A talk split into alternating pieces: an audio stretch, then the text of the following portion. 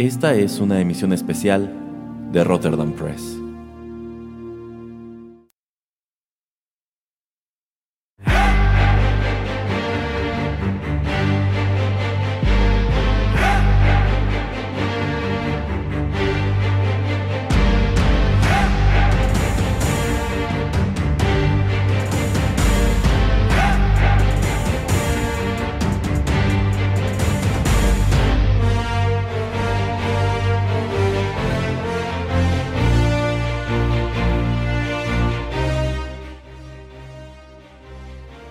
Amigos, ¿qué tal? Qué gusto saludarlos una vez más a través de los micrófonos de Rotterdam Press y tenerlos en otra emisión especial de este podcast. Yo soy Erasmo y tengo pues no el gusto, pero ya saben, aquí está siempre de que me acompañe el señor Juanito Pereira. Hola, ¿qué tal? Y bueno, originalmente el señor Pereira quería que este fuera un programa de, de luchas libres, no sé por qué. En específico, él quería hacerle un tributo a su luchador favorito, que es el Huracán Ramírez, pero le dije, no, señor Pereira, como que, como que hoy no tengo muchas ganas de platicar de ese tipo de cosas. Yo sé que a usted le encanta la lucha libre, yo sé que a usted le encanta el Huracán Ramírez y le encantan los huracanes en general.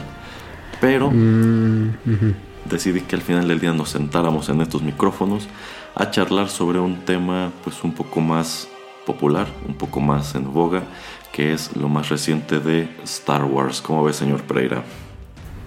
Me parece muy bien.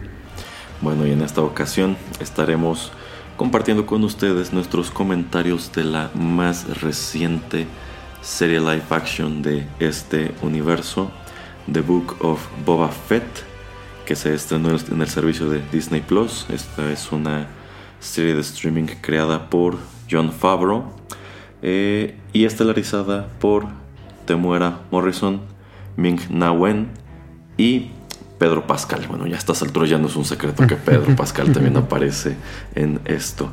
Este es un spin-off de el exitosísimo serial de Mandalorian. Viene a retomar al personaje de, Boba Fett, que tiene una pequeña aparición precisamente en la segunda temporada de The Mandalorian. Eh, es más, al final de esa segunda temporada precisamente vemos cómo este personaje regresa a Tatooine, nada menos que al palacio de Jabba de Hutt, al ex palacio de Jabba de Hutt. Y bueno, en esta serie que abarca únicamente siete episodios, exploramos cuáles son sus aventuras en este planeta de Tatooine. Bueno, antes de ir de lleno con la trama de esta serie, antes de empezar a desmenuzar los personajes, creo que es importante aclarar que esto estará lleno de spoilers, así que si no han visto esta serie, les recomiendo que paren el programa en este momento.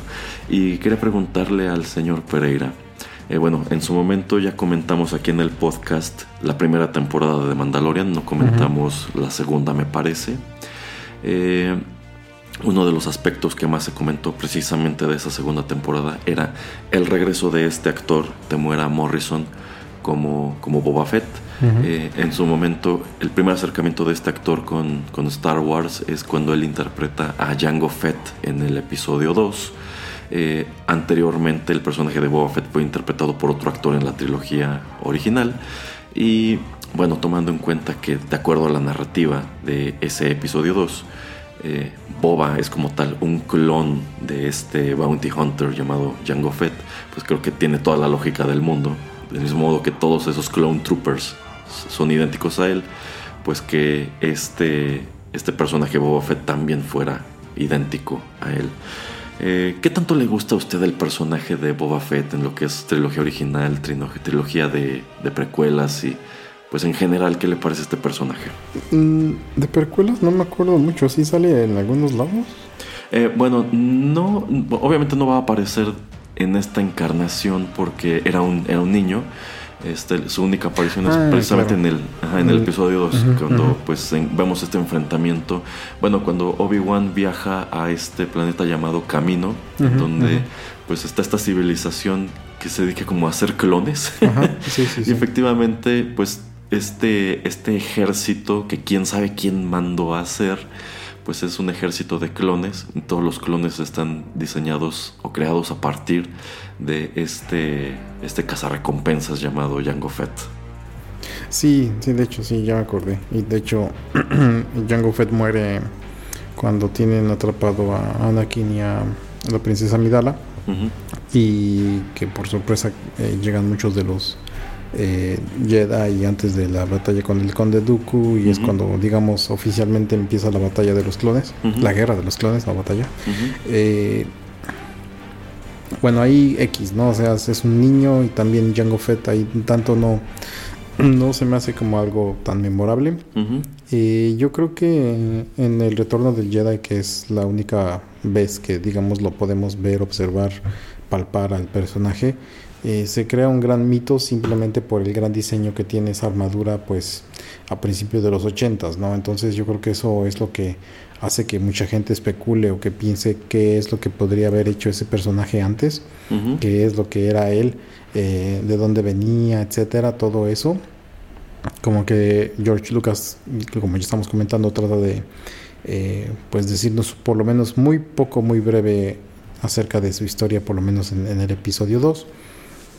Pero pues mm, creo que no, o sea, no, no me termina de convencer, por lo menos, por ejemplo, ahora que vemos esta nueva encarnación por este mismo actor, debido a que pues lo que uno pensaría que sería Boba Fett termina ya siéndolo The Mandalorian, ¿no? O sea, el personaje de Pedro Pascal termina siendo el Bounty Hunter acá, pues hasta eso es más joven, creo que tiene como, no sé si 20 años menos que el actor que hace a Boba Fett. Ujú. Más versátil, eh, la historia pues muy, es, es- o sea, a mí me atrapó mucho. Quitando de lado a Baby Yoda, a, Grogu, yo creo que la historia de The Mandalorian es muy interesante. Entonces eso lo hacía pues como que, ok, ya te estamos presentando a un personaje también con una amar- armadura muy chida que cada vez que hay loot, él lo recoge, va con la, la herrera para que le haga otra parte de su, de su este, armadura y que la cambie por esta Berserker o como se llama la, Beskar. el metal, ajá, Beskar, el metal. Eh, entonces se me hizo como una buena aparición en el final de la temporada número 2. Pero bueno, ya entraremos en detalle. No me termina de convencer, tal vez yo creo que también es mucho la historia, no me termina de convencer cómo nos presentan el personaje de principio a fin en esta. Y bueno, ya hablaremos, pero se me hizo muy como temporada 2 de Luke Cage. o lo que iba a ser la temporada 3 de Luke Cage, donde él iba a ser como el king, el, el, pues el rey mafioso, ¿no? Entonces como que mm, no me terminó como que la verdad de convencer bastante. Ok, eh, debo decir que yo jamás me he explicado el fanatismo por Boba Fett. Si somos honestos, este personaje no aparece ni 10 minutos en la trilogía original. De hecho, le toca debutar en uno de los productos más infames de la franquicia Star Wars, que es el Holiday Special, en el segmento animado.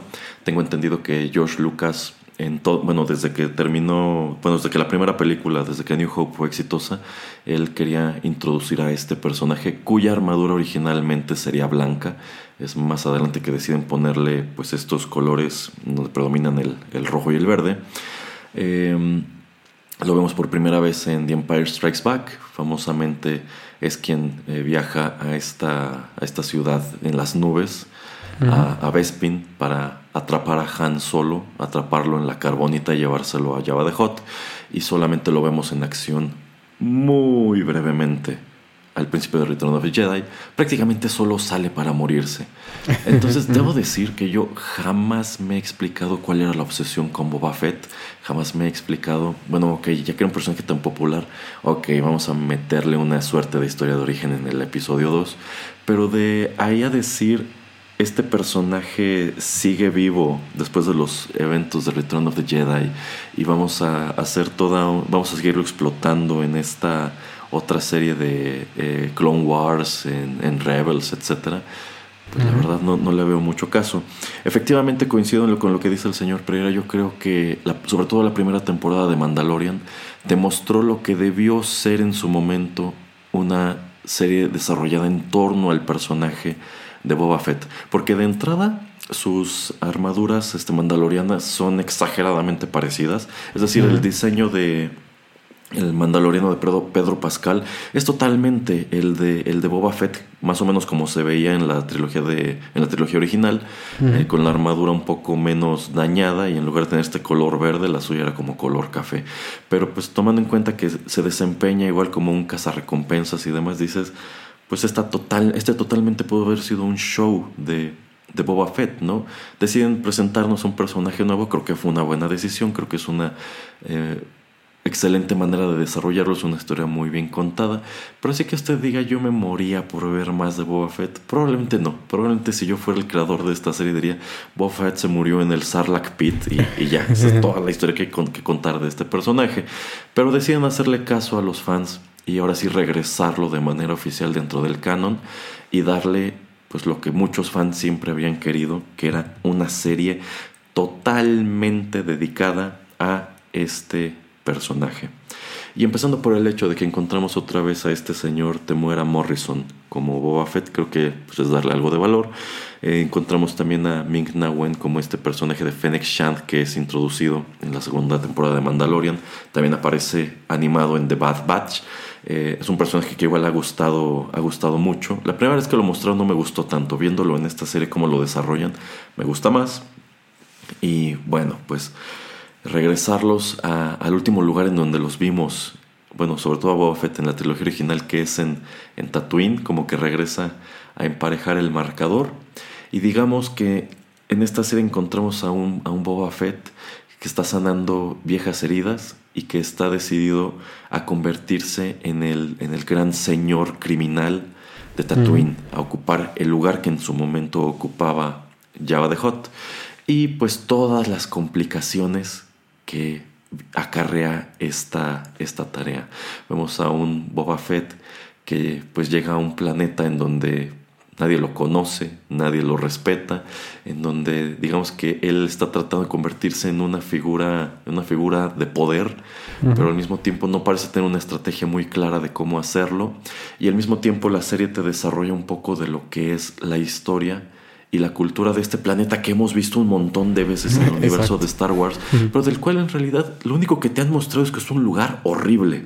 Pero aquí digamos que estás empezando a asomar un poco más a por qué es un lugar horrible, es un lugar lleno, lleno de criminales, es un lugar de paso, es un lugar que, que en realidad nadie quiere. Yo no veo cuál es la obsesión de, de Boba Fett con apoderarse de Tatooine, cuando esto es un planeta todo, todo árido en donde ocurren puras, puras cosas horribles.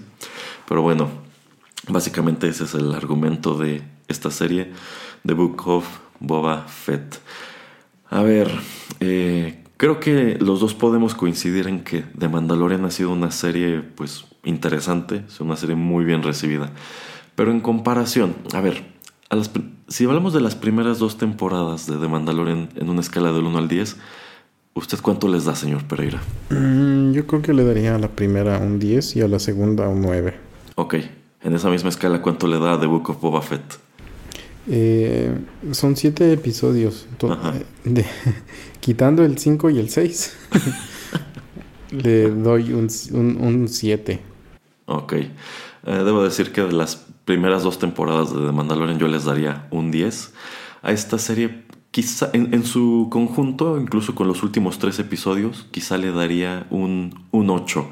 Eh, esta serie tiene una recepción considerablemente más dividida que lo que ocurre en su momento con The Mandalorian. Eh, la serie es también un poco más corta y tiene un tono bastante irregular. Pero debo decir que a mí en general me gustó, me pareció bien. Creo que solo es un poco inferior a lo que hemos visto con The Mandalorian.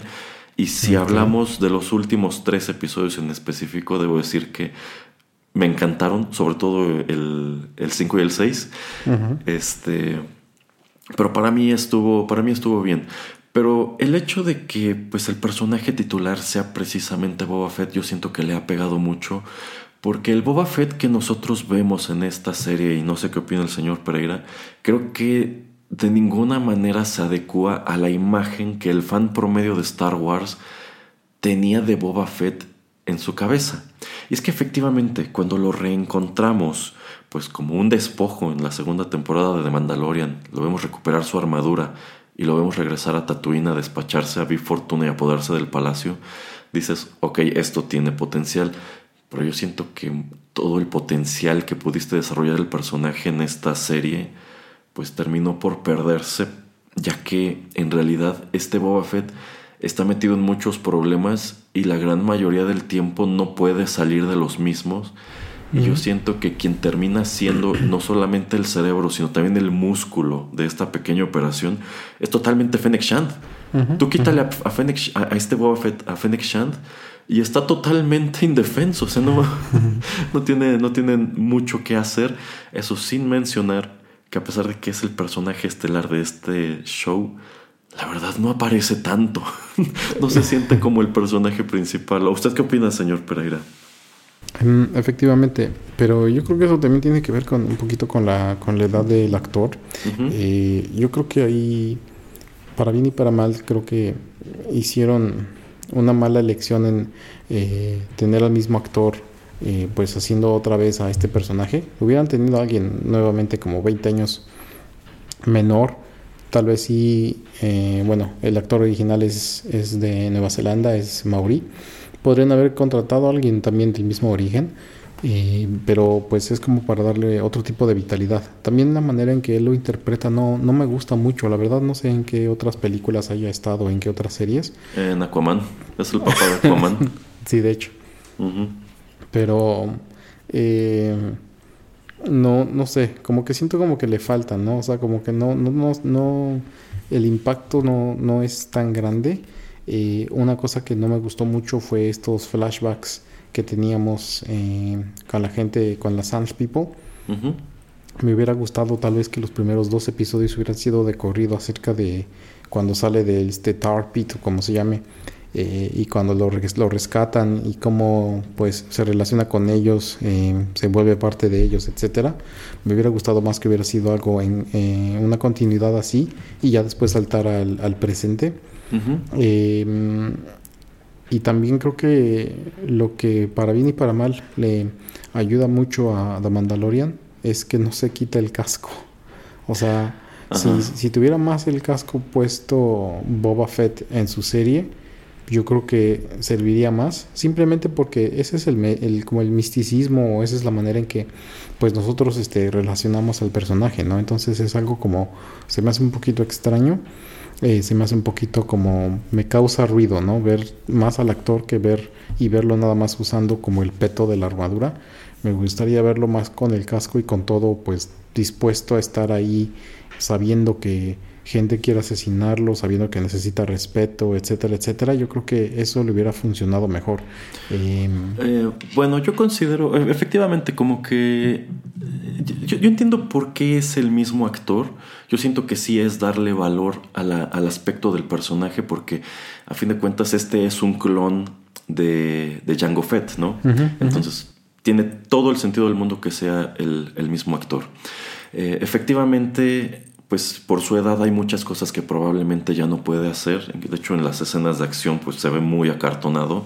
Pero hay que tomar en cuenta que su edad es congruente con la historia del personaje. O sea, este es un personaje ya viejo. O sea, si era, si era niño en los acontecimientos del episodio 2, pues este es un personaje que vivió todas las guerras de los clones y vivió todo, todo el imperio, ¿no? Entonces, pues creo que sí es evidente que sea de, de cierta edad. Eh, a mí también me causó mucho ruido que casi no usa el casco en esta serie. Y tomando en cuenta que este sin bronca es el segundo o el tercer casco más popular de Star Wars, probablemente solo después del de Darth Vader y del, del casco original de los Stormtroopers, pues es de notar que en The Mandalorian tienen a Pedro Pascal casi todo el tiempo con el casco y aquí pues este actor le dieron mucho más oportunidad de mostrar este su rostro. Y no es como que Pedro Pascal teniendo el casco te pierdas de pues de actuación o sientas que es difícil entender qué está pensando, qué está sintiendo porque se las apañó para ser muy expresivo con el casco encima entonces, pues igual me causa mucho ruido esta imagen de Boba Fett sin casco, pero con solo el peto de la armadura, que tomando en cuenta que ese peto está encima como de una túnica, Incluso se ve como si le quedara muy chico. O sea, este, este, peto no sirve de nada como armadura porque tiene muchísimo de su cuerpo expuesto. este, tampoco me encantó toda esta backstory con la gente de las arenas. O sea, sí me gustó y yo creo que esperabas ver cómo es que este personaje sobrevive a haber caído al, al Sarlacc. Eh, y bueno, esta cuestión de que pierde la armadura porque se, la roban los yaguas. bueno, ok, tiene sentido. Este, pero todo, todo este arco de la gente de las arenas que pues dura como tres episodios. Es más, hay un episodio que todo trata de la gente de las arenas. No termina de, de encantarme. Y tampoco termina de encantarme porque siento que no paga en el presente.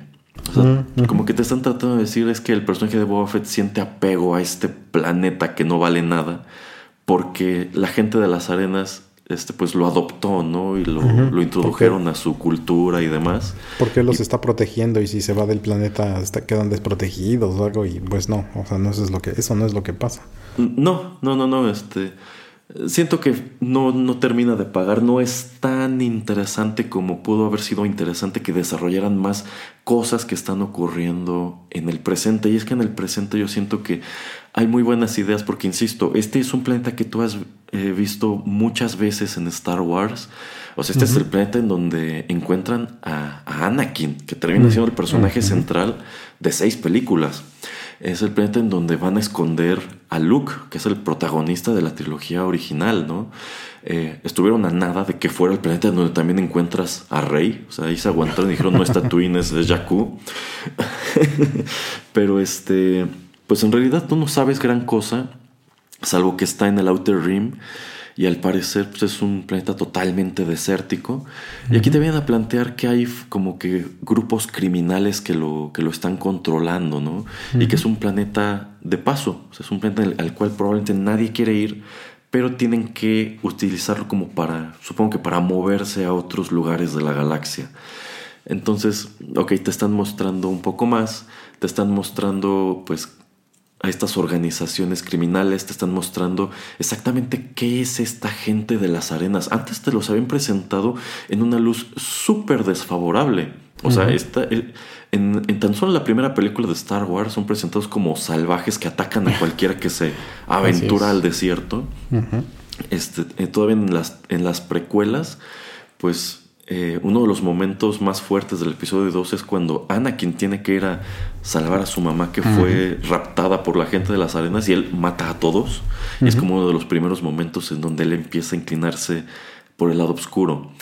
Y, todavía los ves en, en, The Mandalorian como pues esta gente primitiva que está viviendo en el desierto. Y aquí tratan de mostrártelos como que son una civilización como más, más espiritual, ¿no? como que más en contacto con, con, este desierto. Y todavía tienes este detalle de que se supone que Tatooine antes era un planeta de agua. Así es. Y, si, y, si, ahora es totalmente desértico, yo siento que hay una gran historia que valdría la pena que te contaran en algún momento. Pero tristemente no lo hacen aquí. Aquí nada más te cuentan pues todos estos flashbacks de, de Boba Fett y cómo pues en el presente él eh, piensa que solo porque llegó a matar a Bib Fortuna y ahora está viviendo en el palacio de Java, él es como el señor del crimen de este planeta, pero en realidad nadie lo respeta porque él no entiende cuál es pues la función de esta, de esta posición. Por ejemplo, el, hecho de que él no quiera trasladarse en una litera como, como hacen los, los HOTS, pues como que hace, hace que todo el mundo pues, le pierda el respeto, ¿no? Como dicen, bueno, este, este anda a pie, ¿no? Este es como nosotros. Y pues también el hecho de que no se las apaña para hacer absolutamente nada rudo en esos primeros tres episodios. Como que dices, pues es que es muy fácil tenderle una emboscada, ¿no? Es muy fácil herirlo, es muy fácil este, hacerlo retroceder otra vez a su tanque de Bacta. Eh, y pues tristemente siento que llega un punto de la serie en donde dices, ya no me interesa tanto ver a Boba Fett, ya me regresaron a una narrativa que es como de Mandalorian 2.5. y dices, esto está muchísimo mejor que todo lo que vimos antes. También este, siento que el personaje de Fennec Shand eh, está mejor desarrollado.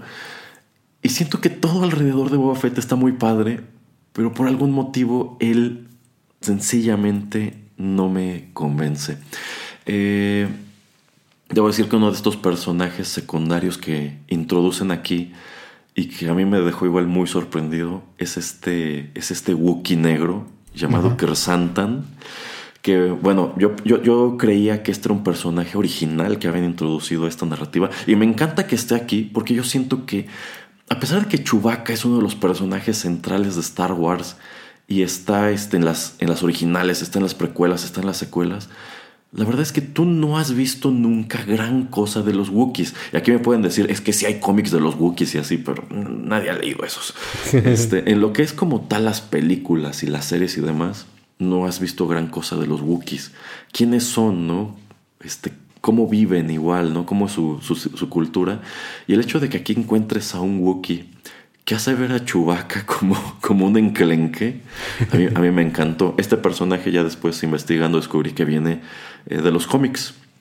Es un personaje que apareció hace muchos años en los cómics y esto viene a constatar que eh, John Favreau conoce muy bien y conoce muy a fondo este universo y en lugar de estar inventando personajes nuevos que no le van a gustar a nadie como Jar Jar Binks, está, está trayendo de vuelta personajes que tenían un montón de potencial y que dices, ¿por qué no pudieron explotarlos más en otra cosa, no? Y bueno, en general eh, o sea, sigue gustándome por eso, porque se siente pues como una gran expansión, como seguir explorando este universo que ya empezó a plantearnos en, en The Mandalorian y que para mí funciona de maravilla, pero sencillamente la historia de Boba Fett no es muy interesante. ¿O usted qué opina, señor Pereira?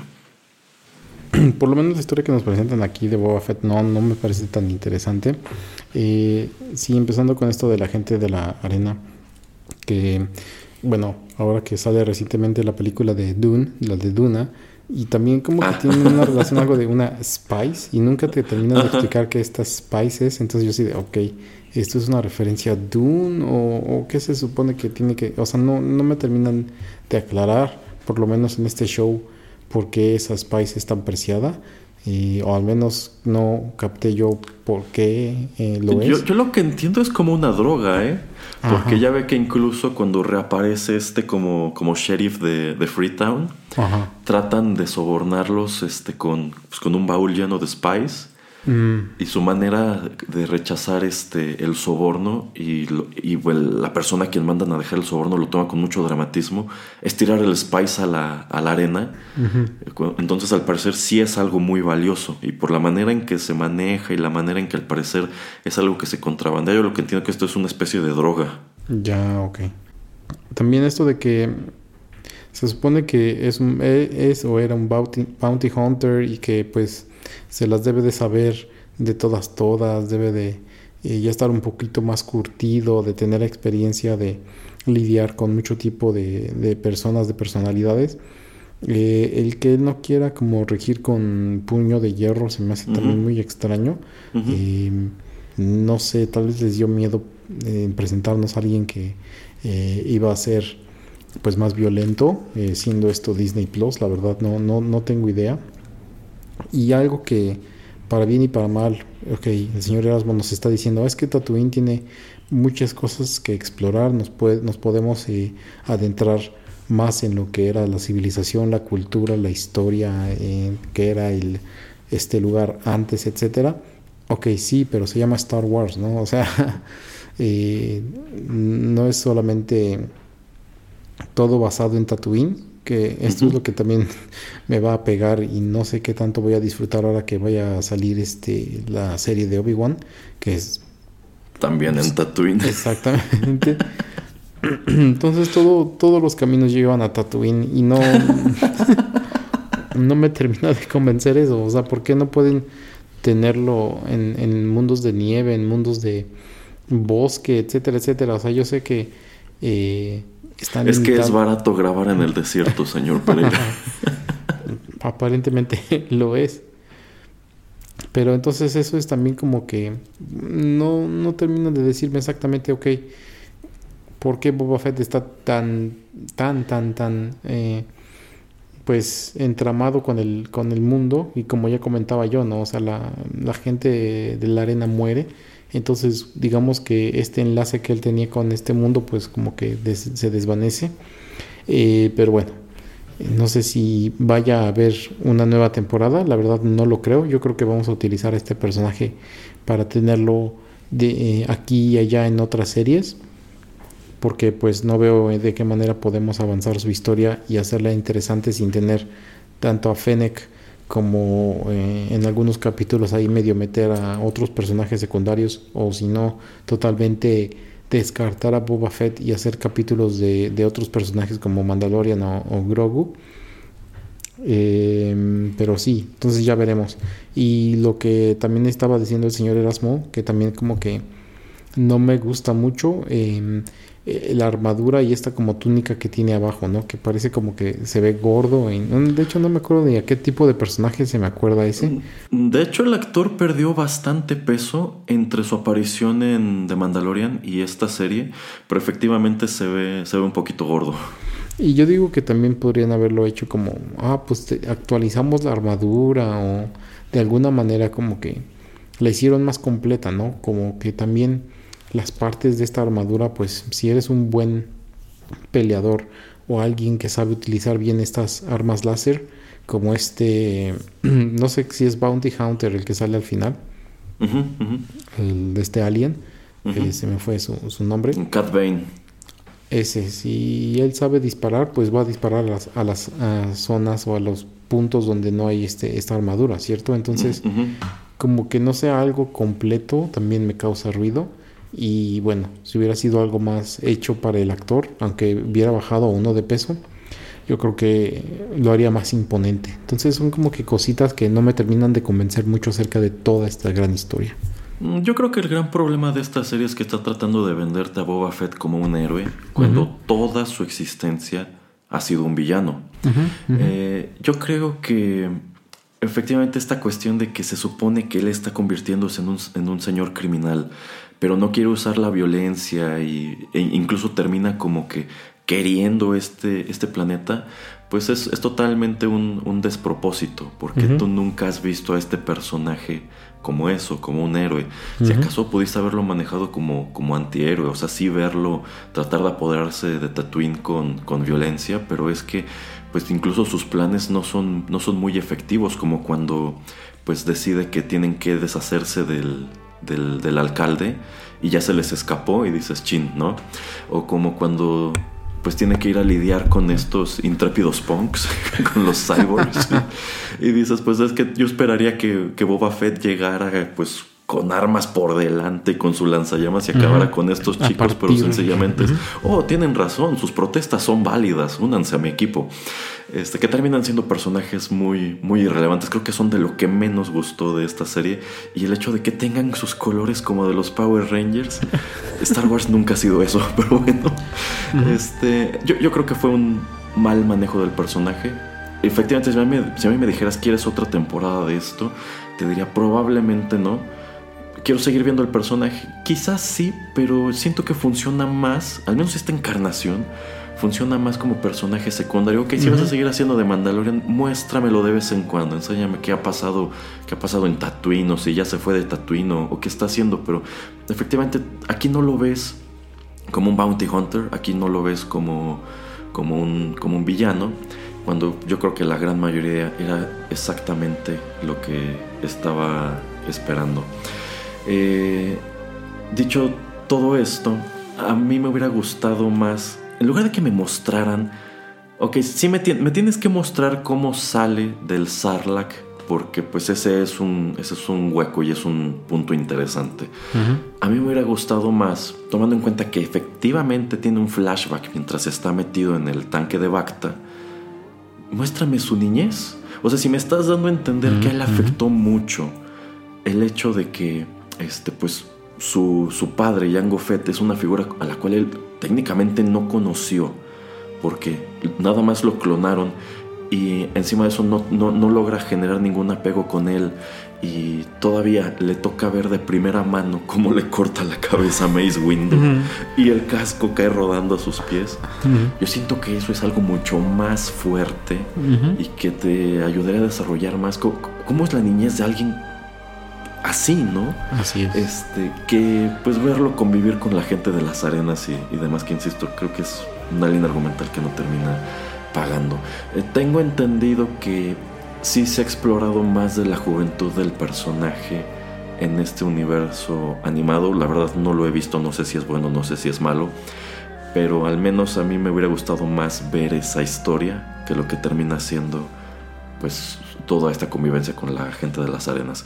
Eh, dicho todo esto, eh, yo siento que el show llega, bueno, el, el show repunta de manera muy, muy, muy dramática en el episodio número 5 que se titula muy adecuadamente The Return of the Mandalorian, en donde nos encontramos de vuelta a este personaje de Din Djarin interpretado por Pedro Pascal y lo encontramos, bueno, él es una figura tan central de ese episodio y también del penúltimo episodio que honestamente, o sea, si estás viendo un Boba Fett que no te está gustando tanto, hay dos episodios de su, de su propia serie en donde prácticamente no aparece. En uno de ellos no aparece para nada, en el otro solo aparece al final y creo que no tiene una sola línea de diálogo.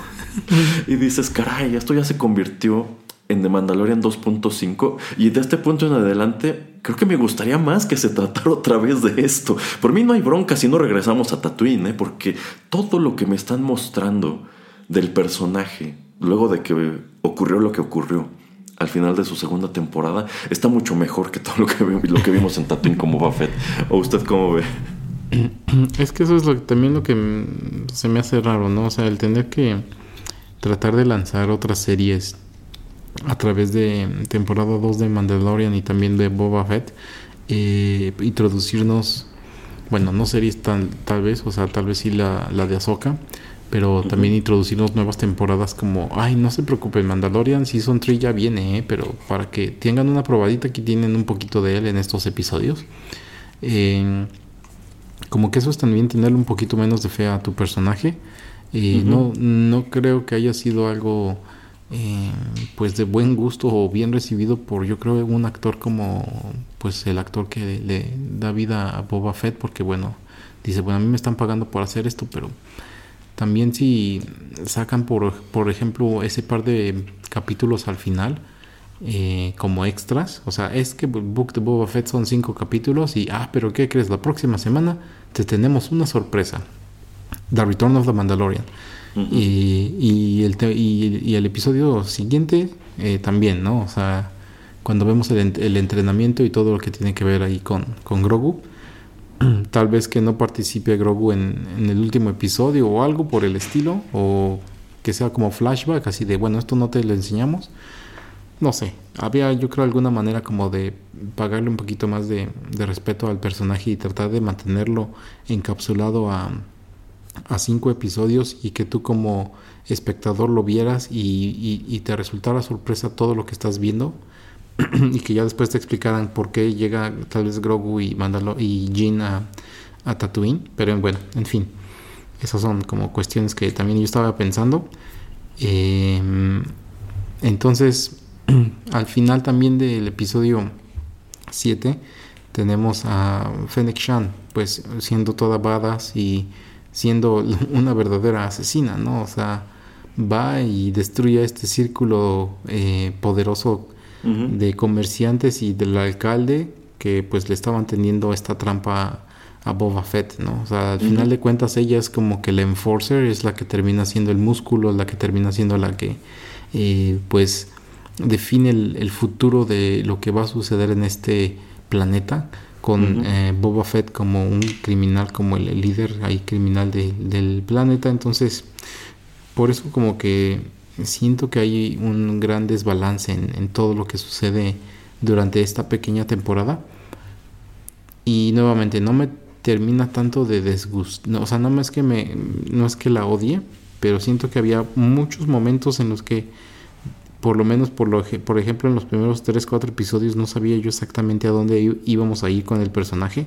No sabía si iba a haber un momento en el que él iba a explotar o yo qué sé. Eh, entonces como que tantas cosas o tantas preguntas que yo me hacía como que me hicieron no disfrutar esta serie, pero de todas maneras ver el universo de Star Wars de esta manera pues me parece algo interesante, me parece agradable nuevamente que hay muchos efectos prácticos que muchos de los eh, aliens no son hechos por computadora, sino que es eh, todo un gran equipo, un departamento de maquillaje y todo eh, lo que tiene que ver con eh, disfraces, etcétera. Entonces eso también me parecen puntos a favor. Y bueno, pues ojalá que si aparece de nueva cuenta, tal vez lo hará en esta serie de Ahsoka, tal vez lo hará brevemente en la de Obi-Wan y estoy casi seguro que sí saldrá en la temporada 3 de The Mandalorian. Sí, digamos que todavía tienen muchas eh, posibilidades de seguir explotando al personaje. Eh, e-, esta cuestión que usted comenta de que casi todo en estas series es práctico es algo de lo que más se le ha celebrado.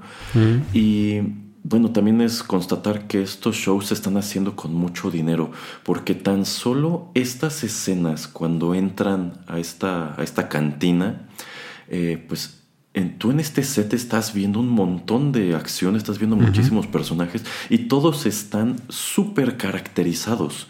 O sea, no, no, no, no, todos son, no todos son humanos. Entonces, pues tómate el tiempo de este, disfrazar y maquillar a toda esta gente. Pues claro que tienes un departamento de maquillaje considerablemente grande. Y pues algo que me parece llamativo es el hecho de que, bueno, a la trilogía de precuelas este, y en su momento a las intervenciones que el mismo George Lucas hizo de la trilogía original, lo que más se le, se le, critica es precisamente el abuso de las imágenes generadas por computadora y es algo de lo que peor ha fechado sobre todo la trilogía de, de, precuelas. O sea, tuve hoy día el episodio 1, el episodio 2 y hay muchos efectos que ya no pasan la prueba del tiempo, ya se ven como gráficas de, de PlayStation 2, PlayStation 3. eh, sin embargo, pues como que la tirada de John Favreau ha sido, yo quiero tratar de hacer la mayor parte de esto práctico, así como George Lucas originalmente lo hizo, lo hizo práctico y ha hecho tan buen trabajo que cuando es CGI se nota muchísimo. Por ejemplo, eh, cuando aparecen estos, estos HOTS, que a mí me gustó mucho que aparecieran estos HOTS, y es una lástima que tampoco hayan culminado en nada, pues es, muy evidente que esos HOTS están hechos por computadora. Eso es muy evidente que, que, no están allí. Este, pues de pronto esos efectos hasta te causan ruido, ¿no? Como que vienen a romper con, pues con la fantasía entonces, pues me, parece muy curioso, ¿no? Como antes, cómo llegó un punto en el cual como que tú tus efectos especiales querías forzosamente hacerlos por computadora, este, pero ahora tienes un show como este en donde los efectos por computadora para colmo no funcionan por eso, porque ya te acostumbraste a que casi todo, a que prácticamente todo es eh, práctico. Y si digo que es una lástima que esta cuestión de los HOTS no avanzara, es porque pues a ti siempre te han manejado que este planeta de Tatooine está controlado por ellos. Y a, mí siempre me ha llamado mucho la atención y me gustaría que en algún momento, si no una película, una serie como esta, nos mostrara un poco más de quiénes son estos personajes, ¿no? Porque pues todo a lo largo de sus apariciones te los han mostrado que son criminales, que estos son como mafiosos. Pero ¿cómo hace una forma de vida como esta? una forma de vida que pues no puede, o sea, estas criaturas no podrían este, conseguir poder pues ejerciendo la violencia física. es más, yo considero que son criaturas súper vulnerables porque no pueden ni siquiera escapar. ¿Cómo es que una especie así se las apaña para acumular poder? ¿No? Entonces, este, a mí me gusta pues eso, ¿no? Que son presentados como, como mafiosos y me gusta que dentro de lo que cabe en esta serie, estos, estos dos HOTS, que no sabes si son este, mellizos o si incluso si son como siameses y están pegados encima De, esta, de esta litera, este, pues como tienen el suficiente sentido común para decir, este planeta no vale nada, quédenselo, ¿para qué nos estamos peleando por él, no? Este, bueno, a mí me gustaría ver más de los, de los HOTS, este, del mismo modo que debo decir, que los últimos tres episodios de esta serie me encantaron. Y, yo siento que son lo que salva por completo esta serie. Y es que e, este episodio número 5, que es cuando pues, ves la continuación de la historia del, del Mandaloriano, y esta cuestión de que no sabe utilizar la, la Dark Saber, esta cuestión de que su, pues como que su guild lo rechaza porque tiene que confesarles que se quitó el casco y que hay gente que ha visto su rostro y que pues en, realidad ya no tiene una manera de redimirse ante ellos porque pues el planeta de Mandalor no sé si ya no existe o está como que en ruinas. Está en ruinas, creo. Me parece que está en ruinas. Pues yo, yo siento que es, e, es interesante, ¿no? Y verlo como, pues en vista que ya no tiene su nave, ahora tiene que andar en el, en el autobús. y termina en Tatooine, porque pues como es una suerte de tiradero, este, pues claro que allí tiene que viajar a ver si encuentra otra nave. Y pues encuentras, es, bueno, se le, ofrecen este Starfighter de Naboo, que es, es, una nave que desde el episodio 1 jamás se había, se había vuelto a mostrar. Es una nave por la cual, tomando en cuenta cuál es la reputación de la película, no tienes por qué sentir ninguna nostalgia, pero por algún motivo el mero hecho de que te la muestren otra vez es decir, wow, jamás me imaginé que querría ver de nuevo esta nave. Y el hecho de que se va a hacer su test ride por este circuito de, la carrera de Pots, que debo decir es de lo que menos me gusta del episodio 1, por algún motivo está padrísimo, porque es decir, es que claro, estos lugares siguen existiendo, ¿por qué no habrían de mostrártelos otra vez? Y yo creo que sobre todo el episodio 6 es que yo siento que el episodio 6 es como lo que debió ser el episodio 7. o sea, el episodio 7 de Star Wars. Es que para mí toda esta historia de, de este mandaloriano, toda esta cuestión de Grogu, toda esta cuestión de que tienes a un Luke que al parecer ya está decidido a iniciar una nueva orden Jedi. Es que para mí eso, esa historia es mucho más interesante que las tres películas de, secuelas. Para mí es más interesante todo esto que la historia de Rey, que la historia de Finn, que la historia de Poe, que la historia de, de Kylo Ren. Entonces, estos episodios me encantaron porque aparte vienen a rellenar un montón de huecos. Eh, y bueno, claro que está aquí Ahsoka porque tienen que hacerte el comercial de que ya viene la, la serie de Ahsoka. Y algo que me preocupa es que esa serie no la, no la está escribiendo John Favreau. Este para mí está padre, ¿no? Porque, ok, dices, si ya me presentaron un personaje como este en Clone Wars que ha probado ser endiabladamente popular, ¿dónde estuvo todo este tiempo? O Ahsoka ya estaba muerta para el punto de Return of the Jedi. Bueno, no, aquí sigue. Y si tenemos en el, en el mismo universo a Luke y tenemos a Ahsoka, por supuesto que en algún momento sus caminos tienen que coincidir y a mí me gustaría mucho que en algún momento mostraran el primer encuentro entre estos dos, porque yo creo que son dos personajes que deben tener mil cosas que contarse, porque los dos conocieron a versiones muy distintas de Darth Vader. Entonces, este, yo creo que Ahsoka bien podría contarle más sobre su papá de lo que le contaron Obi-Wan y Yoda. Entonces, para mí es maravilloso que estos dos personajes hayan coincidido. Este, del mismo modo que me parece muy interesante que encuentren pues a un Grogu, que es pues otra criatura de la misma raza de, Yoda, que no se ha mostrado más allá del episodio 1 donde aparece un como Yoda femenino que nunca te vuelven a mostrar. este, pues me parece interesante y también esta cuestión del misterio de pues quién es este personaje, ¿no? Y este flashback que al parecer este personaje le tocó vivir la Orden 66 y no terminan de decirte quién lo salva y por qué no recuerda todas estas cosas. este, para mí, toda esta información es valiosísima. Toda esta información vale muchísimo más la pena que el entrenamiento de Rey con un look todo amargado en el planeta de los Jedi que tampoco terminan de contarte nada y unos libros que nunca te vuelven a mostrar. Y bueno, este, para mí estuvo muy interesante todo esto y debo decir que al final de esta temporada a, mí me encantó. Y me encantó porque, pues, ves en acción a muchos de estos personajes como Kersantan. Eh, me encantaron estos droides que les avientan. Que dices, es que estas son unas máquinas de matar increíbles porque e, estos droides son como la versión OP, la versión en esteroides de estos mismos droides de las precuelas que rodaban y que pues ponían su escudo y no dejaban de disparar. Que mirando en retrospectiva yo creo que toda esa, todo ese warfare de droides de las precuelas, la verdad estaba muy bien planeado.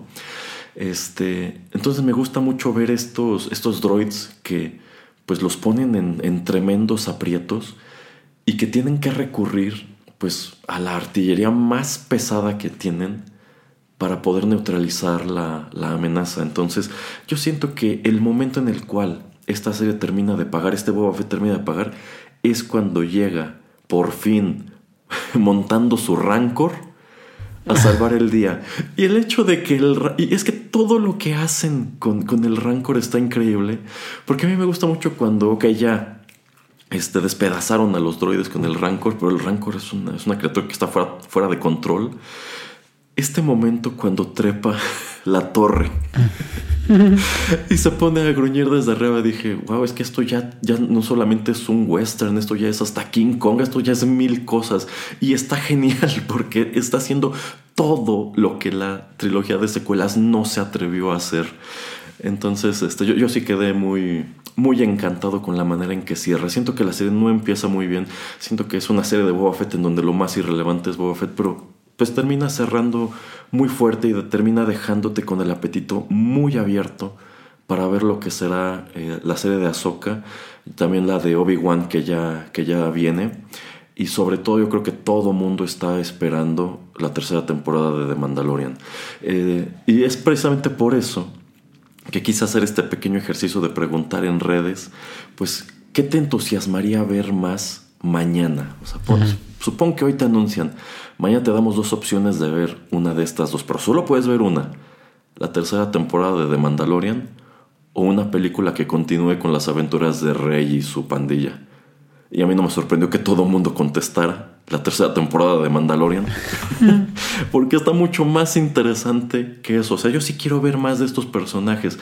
Si me dices, ¿quieres ver más de Rey? Te diría, pues probablemente no, porque a fin de cuentas lo que ya me mostraste de Rey no me encantó. Entonces me parece muy curioso cómo pues, se da este fenómeno en el cual todo mundo pues, tiene opiniones muy divididas de lo, que fueron, de lo que fue la trilogía de secuelas, pero en general a todo mundo le ha gustado lo que está haciendo John Favreau. Y por eso yo puedo decir, John Favreau, eres lo mejor que le ha sucedido a Star Wars desde George Lucas. Todo esto está padrísimo. Estoy interesado en ver qué sucede con Ahsoka y con Obi-Wan, pero tomando en cuenta que el nombre de John Favreau y el nombre de John Filoni no está asociado con, con esto, pues digamos que sigo mirándolo con un poco de, de, recelo. Ahora también el hecho de que encuentres a un personaje que pues te viene directamente de Clone Wars también como, como Cat Bane, yo creo que es también padrísimo porque pues el personaje gustó mucho en su introducción en estas series.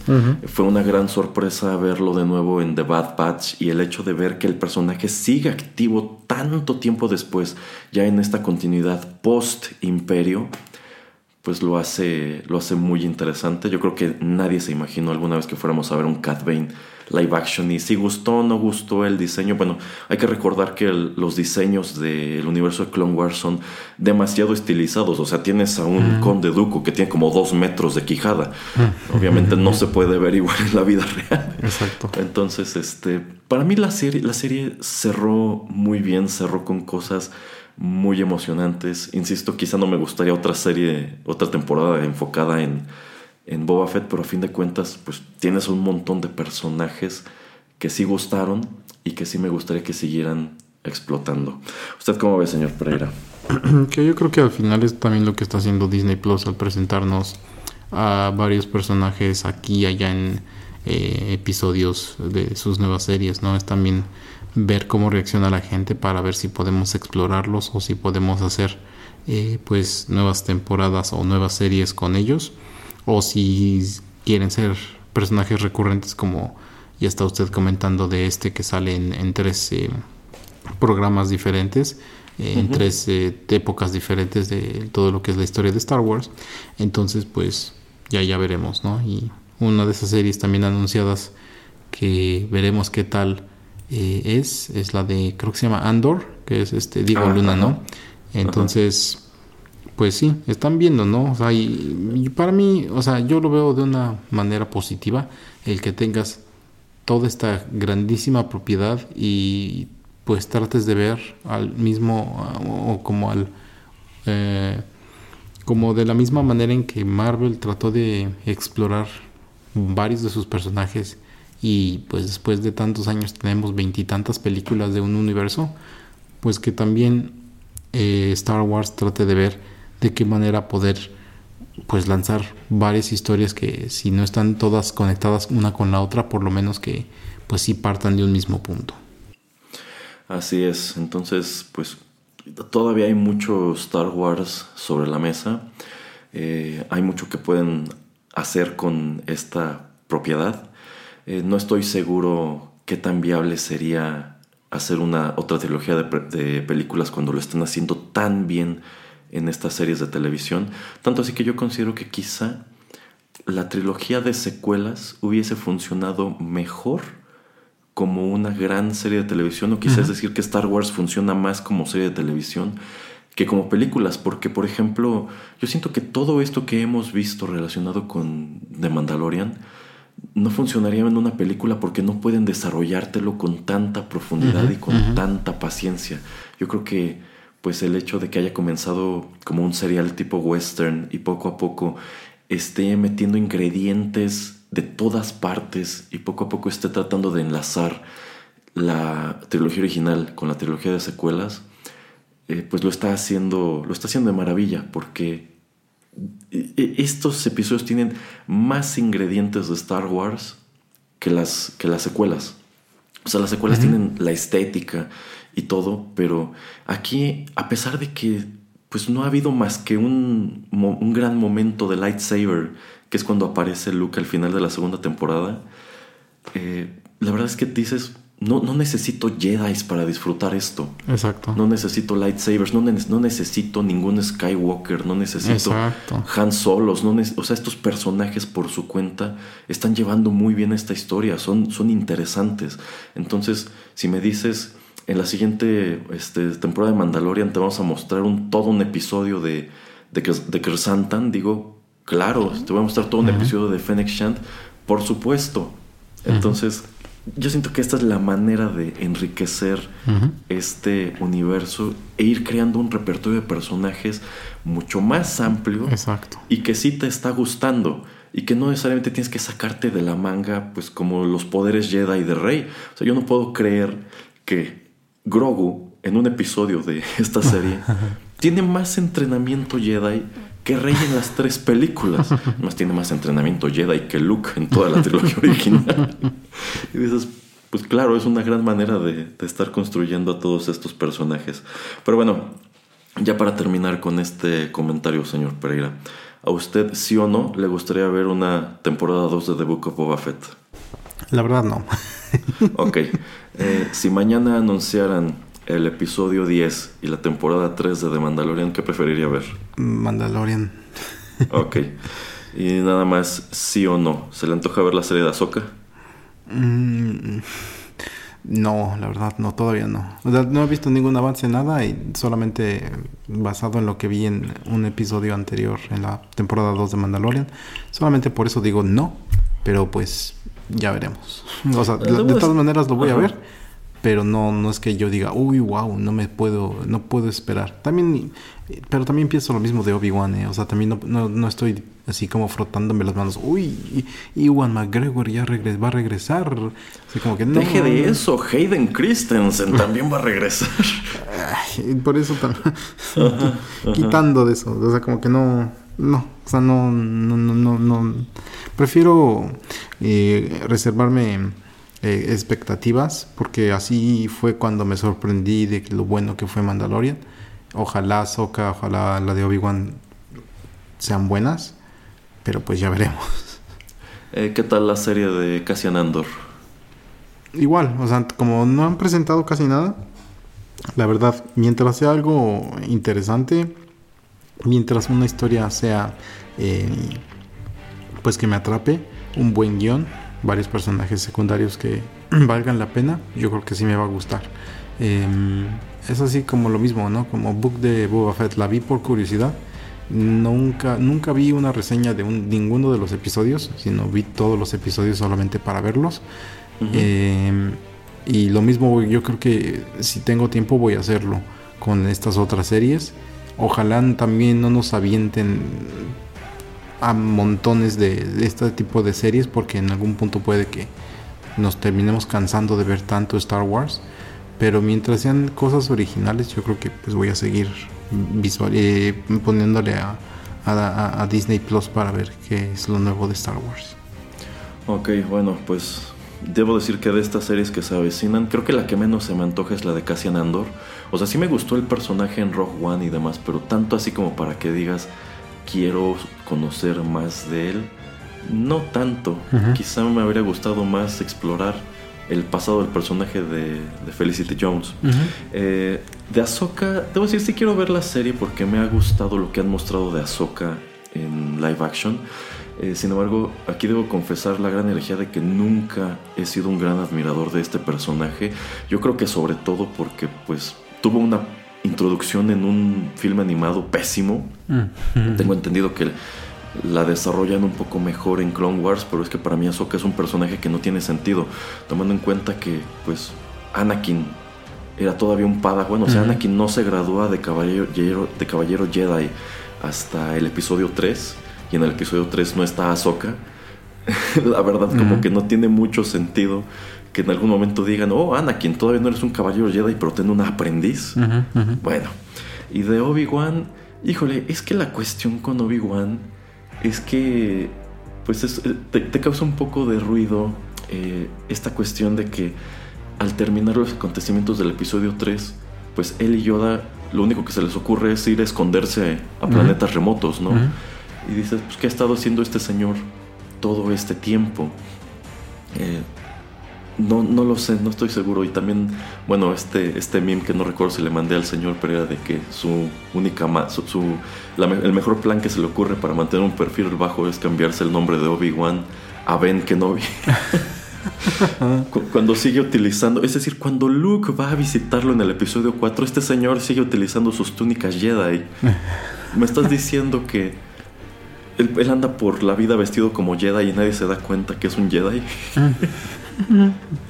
Bueno, habrá que ver, o sea, a lo mejor también viene a rellenar un montón de huecos argumentales, o a lo mejor sencillamente es una serie que no tiene lugar en Tatooine, sino que lo encuentras viviendo en Tatooine, lo encuentras pues cuidando a Luke de lejos, eh, y por algún motivo alguien llega a ofrecer una misión en otra parte, no lo sé. Habrá que estar atentos a cómo evoluciona todo esto, pero bueno, por ahora tenemos dos muy buenas temporadas de The Mandalorian. Tenemos una más o menos de Boba Fett, se pone muy bien cuando se convierte en The Mandalorian 2.5. y pues a esperar qué más nos muestran de todo este universo. Pues es así que estamos llegando al final de este comentario. ¿Algo más que añadir, señor Pereira? No, eh, simplemente recordarle a nuestros escuchas que eh, si tienen teléfono Apple, Android, pueden bajar la aplicación, cualquier aplicación de podcast. Eh, si se suscriben todos nuestros contenidos nuevos, pues son automáticamente descargados a sus teléfonos. Si no, también nos pueden encontrar en Tuning Radio, Spotify y también en soundcloud.com. Exactamente. Y bueno, precisamente previendo que nos extenderíamos con este comentario es que decidí que no trajéramos bloques musicales, lo cual me lleva a otra cosa que se me pasó a comentar. Eh, esta serie es musicalizada nuevamente por Ludwig Göransson, eh, al igual que The Mandalorian. Y otra cosa que esta serie no ha necesitado para ser buena es la música de John Williams. Ninguno de los temas de John Williams, como el tema de entrada o el tema de la fuerza, se escuchan aquí. Y aún así, yo siento que la música le va de maravilla a todo lo que tú estás viendo en pantalla. En fin, muchas gracias por la sintonía. Si les gustó este programa, no dejen de compartirlo. Ya les dijo el señor Pereira donde pueden escucharnos. Se despiden de ustedes a través de los micrófonos de Rotterdam Press, el señor Juanito Pereira y Erasmo. Hasta la próxima.